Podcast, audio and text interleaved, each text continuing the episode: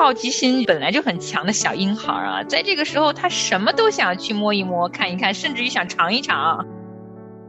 真的是要把家里所有我们能够想到的有安全隐患的地方，我们尽量的都做好防护。这个时候，你花的每一分钟跟他的亲子时光，奠定的是你们之间的这种亲啊。到了医院，然后医生说：“你们怎么才来呢？孩子都高烧出肺炎了。”因为我们断然会有错误的时候，但是上帝的手从来不会离开我们呀。欢迎来到亲情不断电，宝贝，好想抱抱你。亲情的家人们好，我是安好，欢迎大家收听我们这一期的《宝贝，好想抱抱你》。Hello，大家好，我是梦圆，欢迎您收听今天的节目，很温馨的一期呀。是，那么在上一期啊，跟大家分享了孩子出生四到六个月，孩子能翻身了。那个时候，我们真的是要开始额外的关注孩子的一些安全状况了。是啊，那么我们也有明显的一个体会啊，就是当孩子学会翻身以后啊，这个孩子真的是一个月比一个月，甚至是一天比一天都硬实。嗯，长得很快啊，他们那个小婴孩的发育是急速的，在前面几个月就完全不一样了，模样也展开了。对，所以说今天呢，我们就跟大家来分享。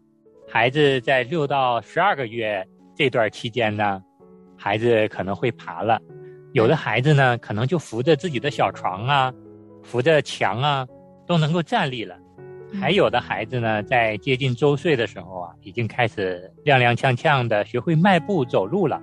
嗯，那么我们父母在这一阶段养育他们的时候，我们要注意一些什么？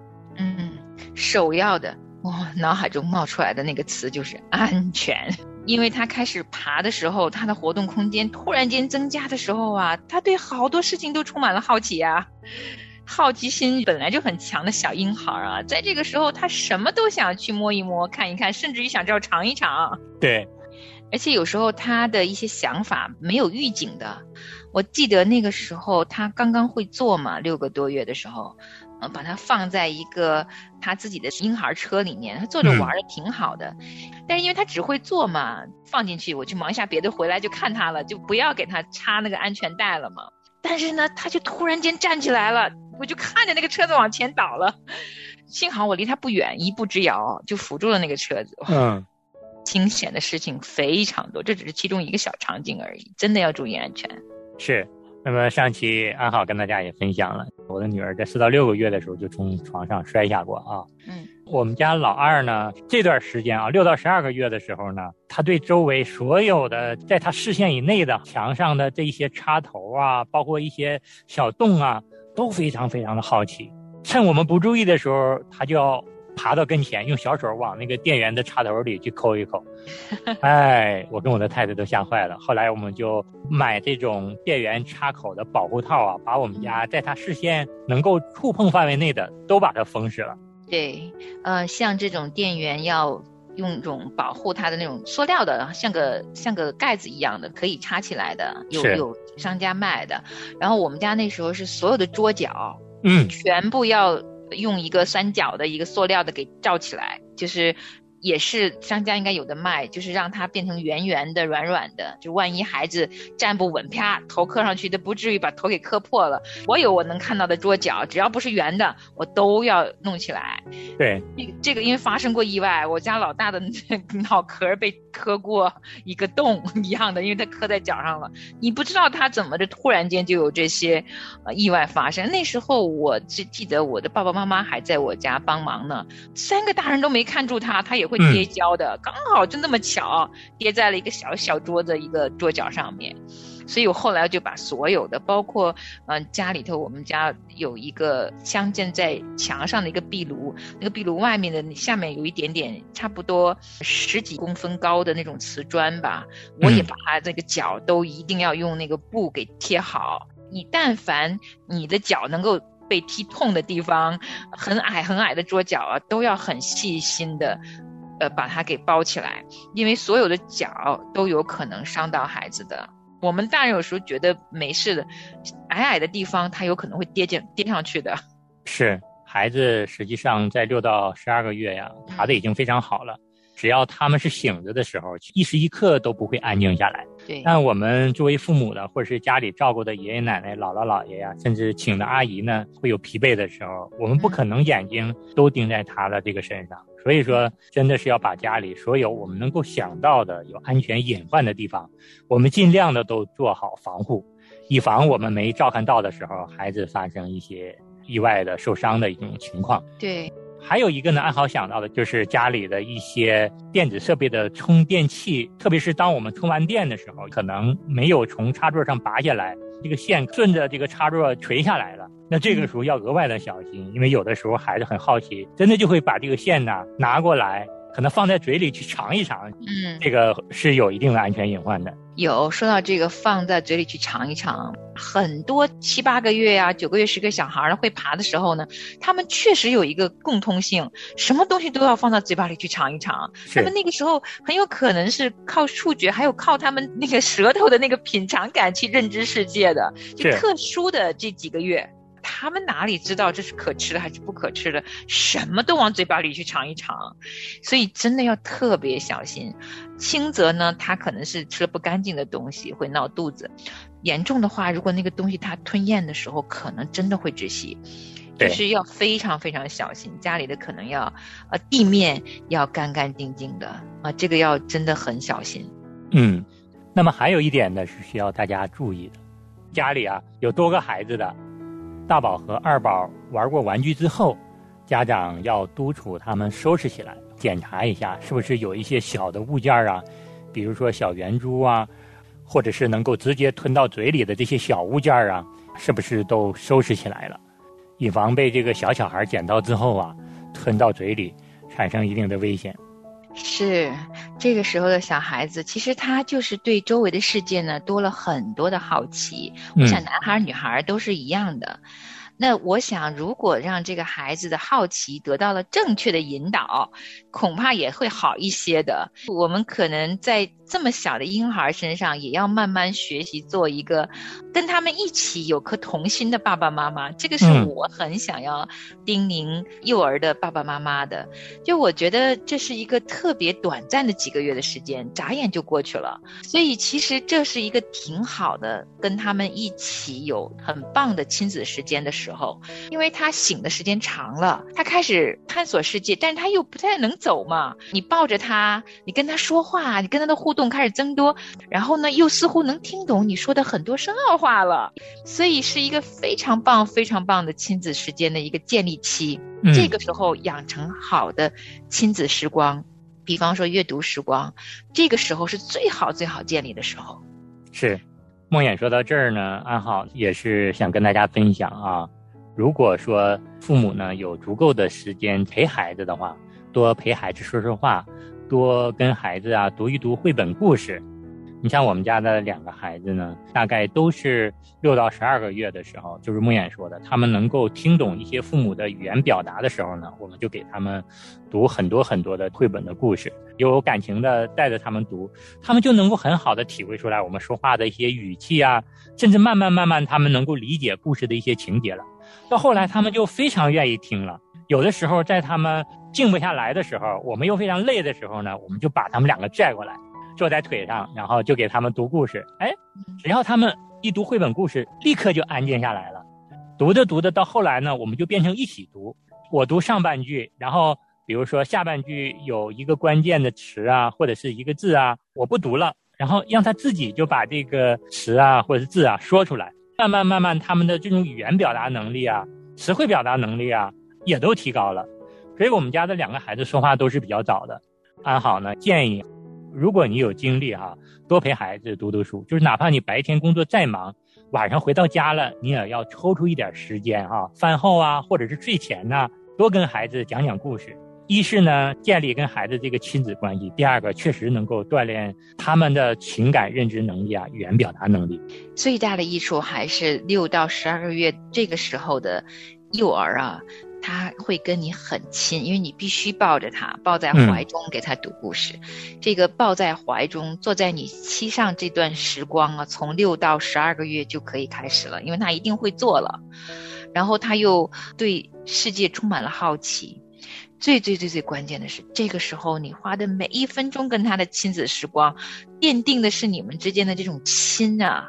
这个“亲”这个字没有什么可替代，即便可能你的小孩不一定是语言表达能力真的能够像你预期的那么好，也没关系，因为那个“亲”是他内心的一种感受，会跟随他一辈子啊。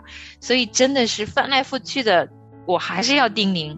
尽所有可能，在这个时候多抱抱你的婴幼儿。这个小孩啊，在他还没有学会跑之前，你多抱抱他。等他会跑的时候，他未必喜欢你的拥抱喽。是，说到亲呢，其实真的是需要一点一点的，从小就跟孩子建立情感的一种连接。等在大的时候啊，特别是到了跟你有对峙的时候，其实你们之前建立的亲密关系都会成为将来跟孩子之间发生冲突的时候一个很好的缓和剂。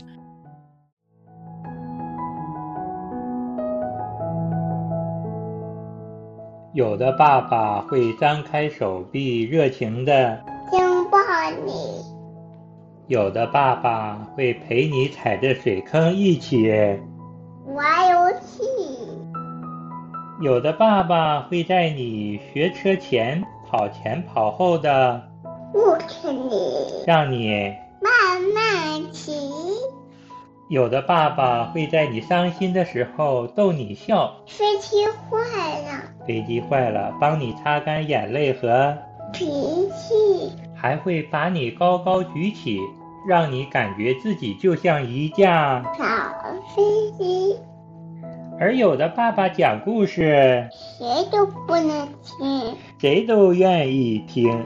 再说一遍，谁都不能听，谁都愿意听，谁都愿意听。嗯，谁都有爸爸，但是没有一个爸爸和我的爸爸一个样，这真让我快乐无比。等我长大了，我想做跟你一样的爸爸。哦，我亲爱的好爸爸。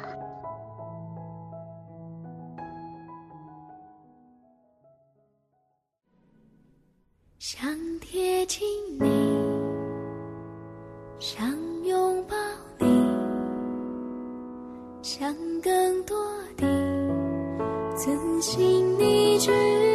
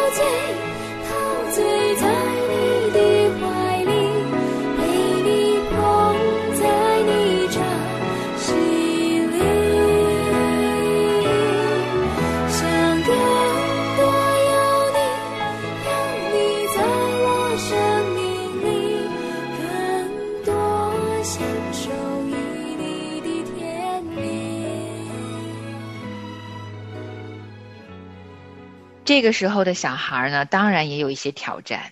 他们刚刚出生的时候，嗯，特别是喝母乳的孩子呢，他的免疫系统啊都还挺好的。但是随着他六个月以后开始吃辅食了，然后添加各种的不同的食物的时候呢，其实也伴随着他可能各种身体的大大小小的问题也会冒出来了。我记得。那个时候，我家的老大开始添辅食的时候，就是偶尔肠胃不适了，嗯，然后他的那个红疹子，婴儿急诊，对，也是在他将近一岁的时候，第一次高烧，烧了五天啊，把我吓坏了。第一次当妈，第一次面对一个高烧不退的孩子，就好紧张啊，也蛮挑战父母的体力的。啊是，说到婴儿急诊呢，绝大多数的孩子都会出，不出的不多。我们家这两个孩子呢，大概是十五到十七个月左右的时候出的。我们那个时候日夜守在孩子的身边呢，给他吃退烧药啊，然后又物理降温啊，直到孩子身上长出了红疹之后，烧才慢慢退了，我们两个才松了一口气。那对于我们家老二呢，除了婴儿急诊之外呢，他在八个月的时候啊，还得了一次小儿肺炎，是因为我们家女儿在学校的时候啊，把感冒病毒啊就带回家，传染给了我们家的弟弟，然后我们也给他吃了一些退烧药呢，烧退下来了，但是他并没有真正的好。然后我跟我太太当时也没有注意，就以为他不再烧了就好了。然后隔了两天之后呢，他又发烧了，然后我们又吃了退烧药，他又退下来了。就这么反反复复，大概了两三次，我跟我太太都没有注意，没想到十天左右的时候，然后发烧，这回就不退了，退烧药就不管用了。然后那个时候，我跟我太太就觉得状况不太好，然后就去医院检查。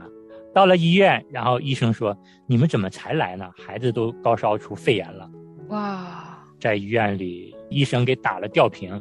那个时候八个月呀，血管在皮肤上很难被医生找到，所以嗯，说从头到手到脚扎了一个遍，最后还是在手背上找了一个地方给孩子扎进去了。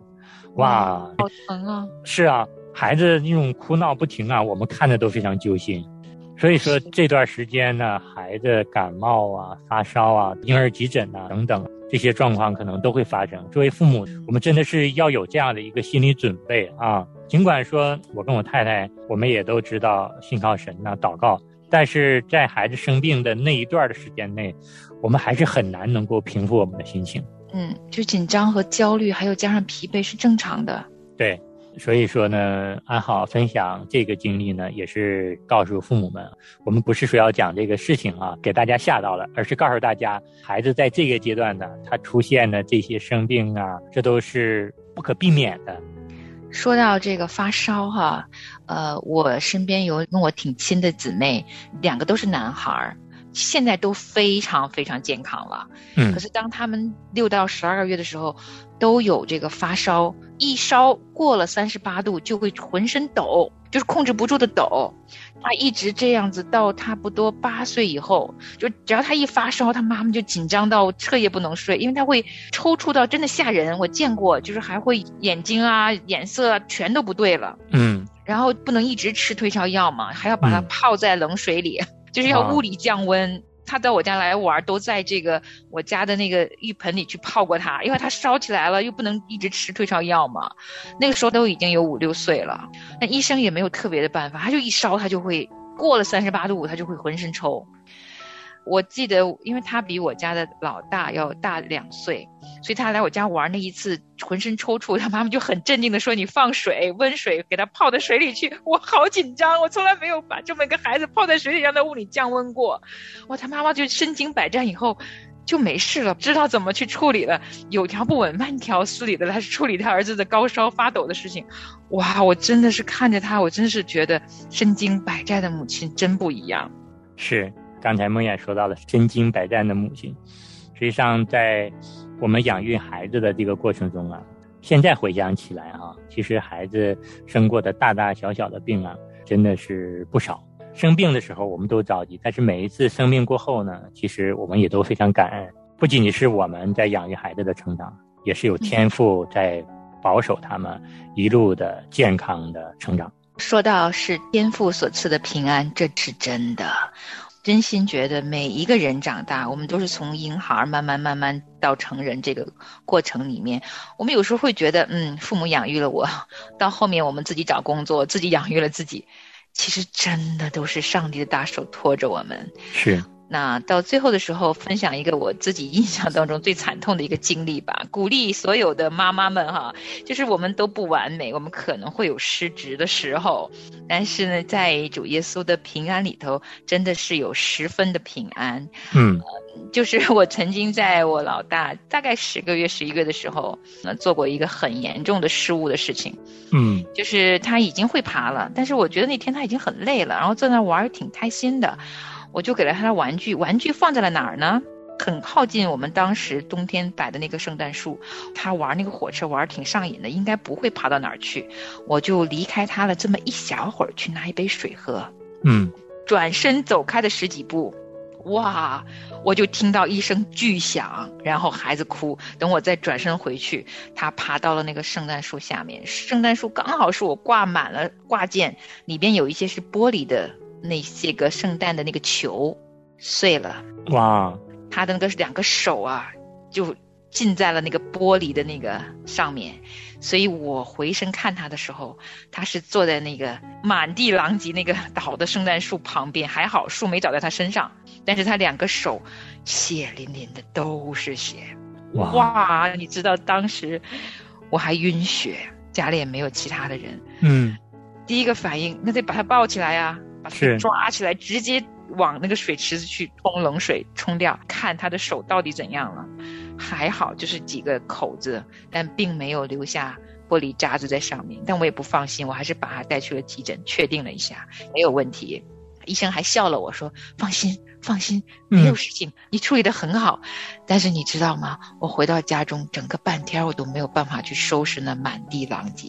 嗯哇，又自责又后怕又后悔。我当时想，如果这个树砸在这孩子身上怎么办？如果玻璃的碎渣住了眼睛怎么办？我满脑子的坏的想象，整夜都很难入睡。可是呢，他平安度过了，手也没事，一切安好。我觉得人生当中啊，初为人母吧，可能偶尔犯一些小失误啊。呃，梦圆有过，那我觉得父母可能也会偶尔有吧。那把自己的心呢放在神的手里面的时候呢，就向上帝支取这一份平安吧。因为我们断然会有错误的时候，但是上帝的手从来不会离开我们呀。谢谢梦远分享的这个惊心动魄的亲身经历的一个故事。我现在就在想象啊，当你把孩子抱出来的时候，心里是自责，其实更多的是心疼。那么小的孩子啊，手上沾满了血，然后痛哭不止的时候，内心都是非常非常的心疼。现在呢，孩子都长成青春期的大小伙子了哈，回首再来看看这一路啊，他们所经历的，以及我们养育他们所经历的，我们真的是非常非常的感谢神。满满都是恩典。我有时候想，他们怎么就长这么大了，都有一八零那么高了，怎么是从那个小小的婴孩长这么大的？都是恩典啊！是，就如我们这上下两部的，从零加零开始做父母，我们真的是从零开始养育孩子，更重要的是，我们从零里啊来养育孩子。真的希望从上帝而来的这份祝福，满满的加给每一个听到我们节目的听众朋友们，每一对父母们。嗯，也祝福大家在养育孩子过程中呢，喜乐多些，然后这些小意外少些。嗯，好，谢谢大家收听我们这一期的节目，我们下期同一时间再见。好，下期见。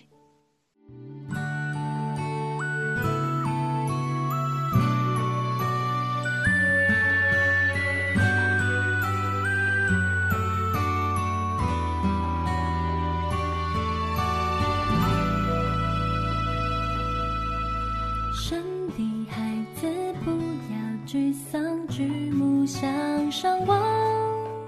身在天上不分昼夜，时时看顾你。虽遇艰难，虽有愁苦，仍在他手里。他比较我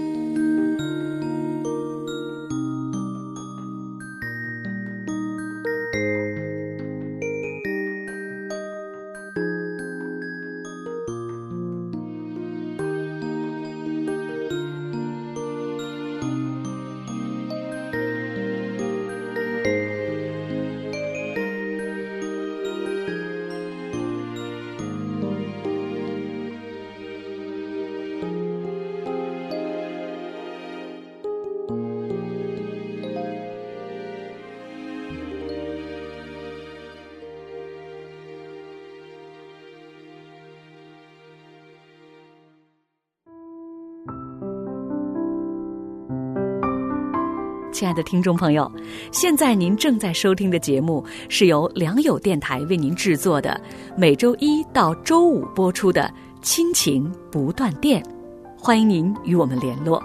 我们的电子邮箱地址是 q i n q i n g at l i a n g y o u dot n e t，就是亲情在良友网。感谢您收听我们今天的节目。愿上帝赐福给您和您的家人。我们下次节目再会。